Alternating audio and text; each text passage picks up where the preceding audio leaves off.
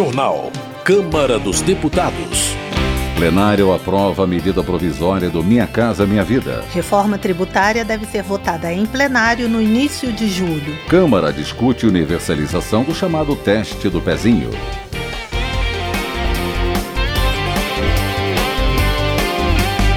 Boa noite. A Câmara realizou sessão solene nesta terça-feira para marcar o Dia Nacional do Teste do Pezinho, em 6 de junho.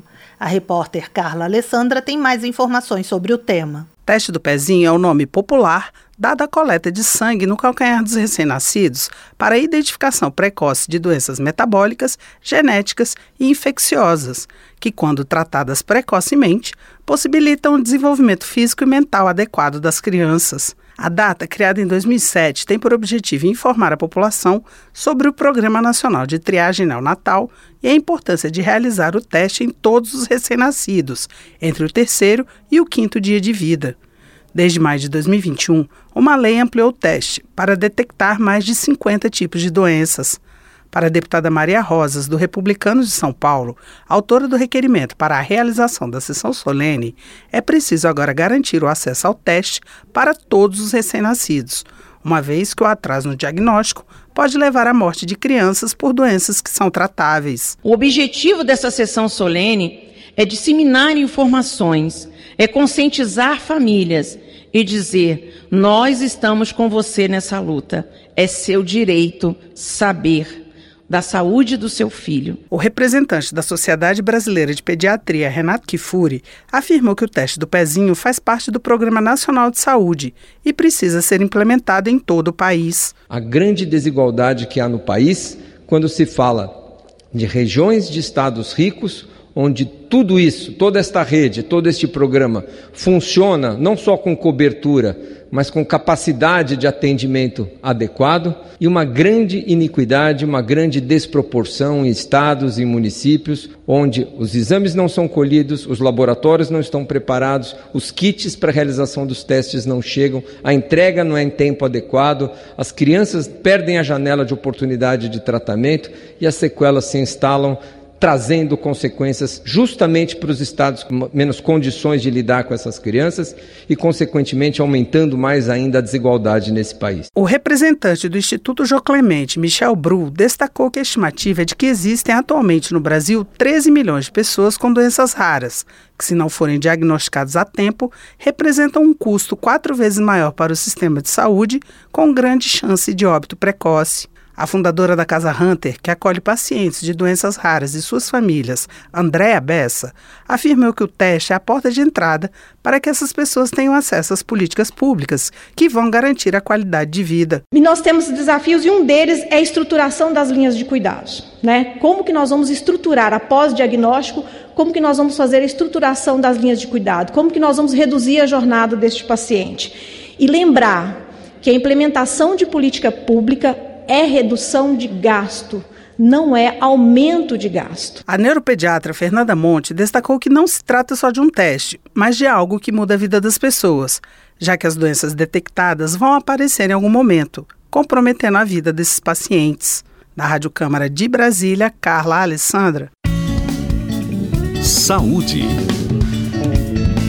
Pompeu de Matos, do PDT do Rio Grande do Sul, informa que, segundo a Organização Mundial de Saúde, Anualmente são diagnosticados 40 mil novos pacientes renais no país e 140 mil brasileiros dependem de hemodiálise, uma filtragem do sangue feita por máquina. Para Pompeu de Matos, é importante conscientizar as pessoas sobre a necessidade de prevenção, diagnóstico precoce e tratamento adequado para as doenças renais. Abílio Brunini, do PL de Mato Grosso, convoca os parlamentares a fiscalizar o serviço público de saúde, apontando, se preciso, a falta de medicamentos, remédios, médicos e UTIs em UPAs de hospitais. Abílio Brunini afirma que é preciso unir esforços para cuidar do povo e ajudar quem mais precisa, deixando de lado a polarização política e ideológica que muitas vezes prevalece no debate político. Política. A Câmara dos Deputados declarou oficialmente a perda de mandato do deputado Deltan Dallagnol, decidida pelo Tribunal Superior Eleitoral. Quem informa é o repórter Antônio Vital. O TSE cassou o registro de Dallagnol por considerar que o agora ex-deputado feriu a lei da ficha limpa quando pediu a exoneração do cargo de procurador da República para se candidatar. Uma ação proposta pelo PMN e pela federação formada pelo PT, PCdoB e PV acusou Dallagnol de ter feito isso para evitar responder a processos administrativos relacionados à Lava Jato. O Tribunal Regional Eleitoral do Paraná julgou o pedido improcedente, mas a decisão foi reformada pelo TSE após recurso dos partidos. A mesa diretora da Câmara explicou em nota oficial que casos de decretação de perda de mandato pela Justiça Eleitoral não prevê confirmação pelo plenário da Câmara, ou seja, a competência da Câmara, nesse caso, depois de cumprir a formalidade de notificar o deputado, é de apenas declarar a perda de mandato após parecer da Corregedoria da Casa. De acordo com a nota, a confirmação ou não da decisão pelo plenário da Câmara só se aplica em casos de quebra de decoro parlamentar ou de condenação criminal transitada em julgado. A perda de mandato de Dallagnol motivou debate no plenário. Deputados de diversos partidos, principalmente da oposição, consideraram abusiva a decisão do TSE e criticaram a decisão da mesa diretora. Foi o que disse a deputada Adriana Ventura, do Novo de São Paulo. E hoje é um dia muito triste para o Brasil. É um dia que cada um dos senhores que vibrou quando tivemos poderosos, corruptos, ladrões na cadeia, a gente está vendo tudo desmoronar com base em revanchismo político, com base em vingança. E o que me entristece é que essa casa, que é a casa do povo, silencia. Hoje é o deputado Deltan, Amanhã é qualquer pessoa. Mas a perda de mandato de Dallagnol foi comemorada pelo deputado Rogério Correia, do PT de Minas Gerais. E hoje nós tivemos a confirmação, portanto, da cassação do mandato do deputado Dallagnol. Ele que teve denúncias e mais denúncias da forma como agiu, sem nenhum pudor na Operação Lava Jato, perseguindo seus adversários políticos e querendo até fazer um fundo que era o chamado Fundo Dallagnol. A nomeação do suplente que vai ocupar a vaga de Dallagnol ainda depende de decisão judicial, pois há uma disputa entre Itamar Paim, do PL, e Luiz Carlos Rauli, do Podemos. Na Rádio Câmara de Brasília, Antônio Vital. Segurança Pública. Raymond, do PT do Rio de Janeiro, defende a revogação da facilidade de aquisição de armas de fogo como forma de diminuir a violência. Na opinião de Raymond, o governo que defende o acesso a armas para qualquer cidadão se mostra incompetente para assumir a segurança da sociedade. Duarte, do PSB do Maranhão, pede que o incêndio que matou duas pessoas e deixou 13 feridos dentro de um cinema no Rio Anil Shopping, em São Luís, não seja esquecido. Duarte acusa a prefeitura de negligência por não fiscalizar devidamente o funcionamento dos estabelecimentos comerciais e apela a que sejam tomadas medidas para evitar que situações semelhantes ocorram no futuro. Agricultura. Welter, do PT do Paraná, acredita que políticas de inclusão social e de distribuição de renda, especialmente para agricultores familiares, ajudam a desenvolver o país com mais justiça. Na opinião de Welter, programas voltados para a agricultura barateiam o custo dos alimentos e ajudam na redução da fome.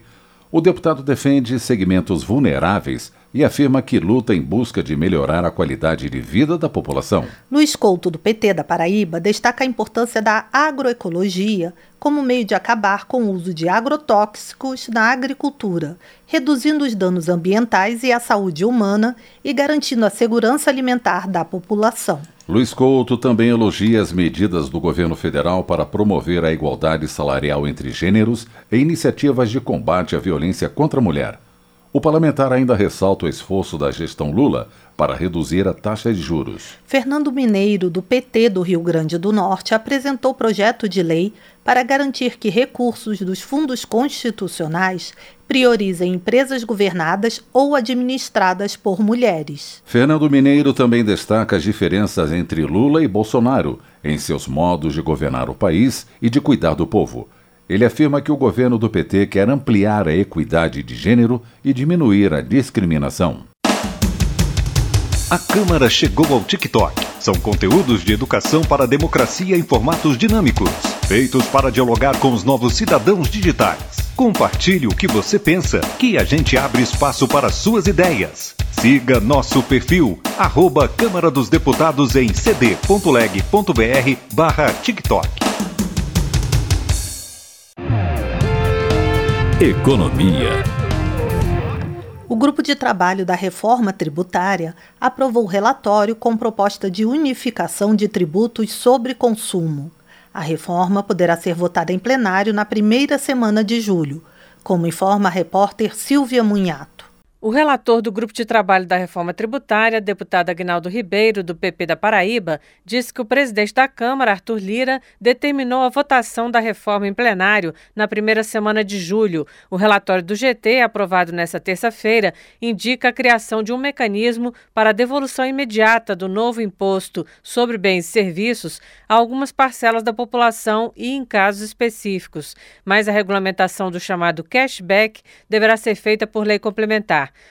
O relatório traz as diretrizes para uma proposta de alteração da Constituição que ainda será apresentada. Ele propõe a unificação dos tributos sobre consumo, PIS, COFINS, IPI, ICMS estadual e ISS municipal em um imposto sobre bens e serviços. Juntos, eles representaram quase 38% da arrecadação em 2021. Mas o imposto será dual, ou seja, uma parcela gerida pela União e outra administrada por estados e municípios. O deputado Mauro Benevides Filho, do PDT do Ceará, diz que a medida combate resistências à reforma. Os estados e os municípios ficariam mais uma vez dependentes do governo federal. Ao criar o IVA dual, você cria, portanto, estruturas diferenciadas, os estados não terão submissão a essa gestão reguladora do governo federal? O tributo será cobrado no local de consumo das mercadorias e serviços e será não cumulativo, ou seja, o imposto pago em uma fase anterior da produção de um bem será descontado na fase seguinte. Segundo o relator, a ideia é fazer com que o creditamento seja feito assim que o total pago apareça na nota fiscal. Também será criado um tributo chamado de imposto seletivo para sobretaxar produtos e serviços que prejudiquem a saúde ou o meio ambiente. O mecanismo já funciona hoje com o IPI e até com o ICMS na taxação de cigarros e bebidas. Como os estados não terão mais vantagens em reduzir impostos para atrair investimentos, já que o tributo não será cobrado na produção, será criado um Fundo de Desenvolvimento Regional para atacar desequilíbrios regionais. O relator diz que o fundo terá recursos da União, mas o total não entrará nas novas regras fiscais que limitam os gastos do governo. Os benefícios fiscais já concedidos pelos estados vão permanecer até 2032. Em relação às alíquotas do IBS, Ribeiro diz que haverá uma alíquota padrão e uma segunda alíquota para serviços e produtos específicos, que ainda serão detalhados na PEC. Segundo ele, houve preocupação com o aumento de preços nos setores de saúde, educação, transporte público, aviação regional e produção rural, além dos produtos da cesta básica. Ribeiro disse que o texto fixará duas transições: uma federativa mais longa, que tem o objetivo de manter a arrecadação dos entes durante algum tempo, pois haveria perdas imediatas para estados e municípios produtores. A outra transição será para a mudança dos cinco tributos atuais para o novo IBS, mais curta. Também foi incluída na reforma a ampliação do IPVA para veículos aquáticos e terrestres, com a possibilidade de alíquotas menores para veículos em geral que sejam menos poluentes. O ITCMD, que é o Imposto Estadual sobre Doações e Heranças, deverá ser progressivo, ou seja, terá alíquotas mais altas para valores maiores. Também foi incluída a autorização para que os municípios possam rever a base de cálculo do IPTU de maneira mais flexível. De acordo com Agnaldo Ribeiro, o objetivo dos membros do GT é encerrar uma discussão que já dura 35 anos.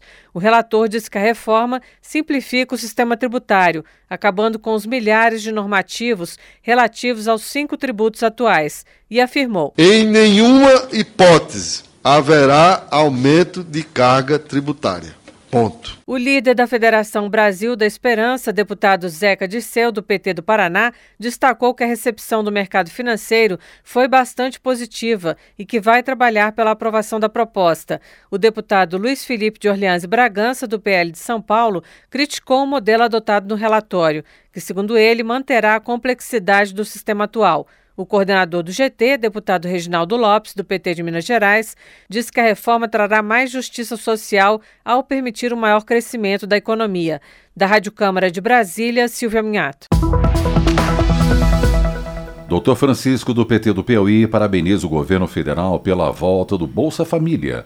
O deputado informa que as gestantes também vão ser atendidas com o programa, desde que cumpram alguns pré-requisitos, como o acompanhamento pré-natal. Segundo o doutor Francisco, o Bolsa Família não é só um programa de transferência de renda, mas também é voltado para a saúde e a educação. Votação. O plenário da Câmara aprovou medida provisória que recria o programa Minha Casa Minha Vida, extinto no governo Bolsonaro. Mais detalhes na reportagem de Antônio Vital. A MP já está em vigor desde o início do ano, quando foi editada, mas precisa ser votada pelo Congresso até o dia 14 para não perder a validade. De acordo com o texto aprovado, o programa habitacional vai beneficiar pessoas que se enquadrem em três faixas de renda. Nas áreas urbanas, a faixa 1 é para as famílias com renda bruta familiar mensal de até R$ 2.640. A faixa 2 vai até R$ 4.400 e a faixa 3 até R$ 8.000. Nas áreas rurais, a renda bruta considerada é a anual. Dessa forma, a faixa 1 é para as famílias que recebem até R$ 31.680 por ano. A faixa 2 vai até R$ 52.800 e a faixa 3 até 96 mil reais. O texto aprovado foi alterado pelo relator, deputado Marangoni, do União de São Paulo, a partir de mais de 300 emendas apresentadas por deputados de diversos partidos. Ele acrescentou, por exemplo, permissão para uso de recursos do FGTS em projetos de via de acesso, iluminação pública, saneamento básico e drenagem de águas pluviais nos conjuntos habitacionais. De acordo com o relator, as alterações tiveram como objetivo corrigir o que chamou de erros do programa anterior ele estabelece, por exemplo, condições para a construção de conjuntos habitacionais perto dos centros urbanos, onde já existe infraestrutura. Trouxemos novas formas de produção, que o déficit habitacional precisa passar por um cardápio de soluções, como locação social, requalificação dos centros urbanos, para que a gente traga as famílias de novo para morar nos centros, perto do emprego, perto da infraestrutura pública, perto dos equipamentos públicos. O texto aprovado também cria incentivos para o uso de tecnologias sustentáveis e energia limpa nas construções, bem como para a adoção de projetos de acessibilidade. Além disso, cria prioridades dentro da lista de beneficiados. Terão prioridade pessoas em situação de rua, mulheres chefes de família e famílias com pessoas com deficiência, doenças crônicas, transtorno do espectro autista e doenças raras. O relator também deu prioridade para povos tradicionais, como maneira de acabar com o processo de favelização em áreas indígenas. Para a bancada do governo, o programa é uma resposta à crise habitacional. Foi o que disse o deputado Alencar Santana, do PT de São Paulo. O Brasil voltou, voltou com suas políticas públicas, suas políticas sociais, suas políticas que vão garantir direitos ao nosso povo e, nesse caso, a moradia. Infelizmente, muita gente teve que voltar a morar na rua está sem um teto, sem um lar. E o Minha Casa Minha Vida, para atender a faixa 1, justamente esse povo, esse povo que mais precisa, é um compromisso do governo do presidente Lula. A medida provisória tem mais de 200 páginas e altera diversas regras do programa habitacional para baixa renda. Uma das alterações é a permissão de participação de outros agentes financeiros, como cooperativas habitacionais, em vez de apenas a Caixa Econômica Federal. O texto também autoriza o uso de fundos como fontes de recurso, como o Fundo Nacional de Habitação de Interesse Social, o de Arrendamento Residencial e o de Desenvolvimento Social. Algumas alterações foram criticadas pela oposição, como disse o deputado Marcel Van Hatten, do Novo do Rio Grande do Sul. Se prevê essas indenizações a ocupantes de imóveis desapropriados, incentivando a invasão de propriedades urbanas desocupadas ou ocupadas. No fundo, nós sabemos que é tudo narrativa política, é violência, inclusive na cidade. A medida provisória que retoma o programa Minha Casa Minha Vida seguiu para análise do Senado. Da Rádio Câmara de Brasília, Antônio Vital. Termina aqui o jornal Câmara dos Deputados, com trabalhos técnicos de Everson Urani e apresentação de Paulo Gonçalves e Mônica Tati. Uma boa noite para você. A Voz do Brasil retorna na sexta-feira. Boa noite. Você ouviu A Voz do Brasil. Boa noite.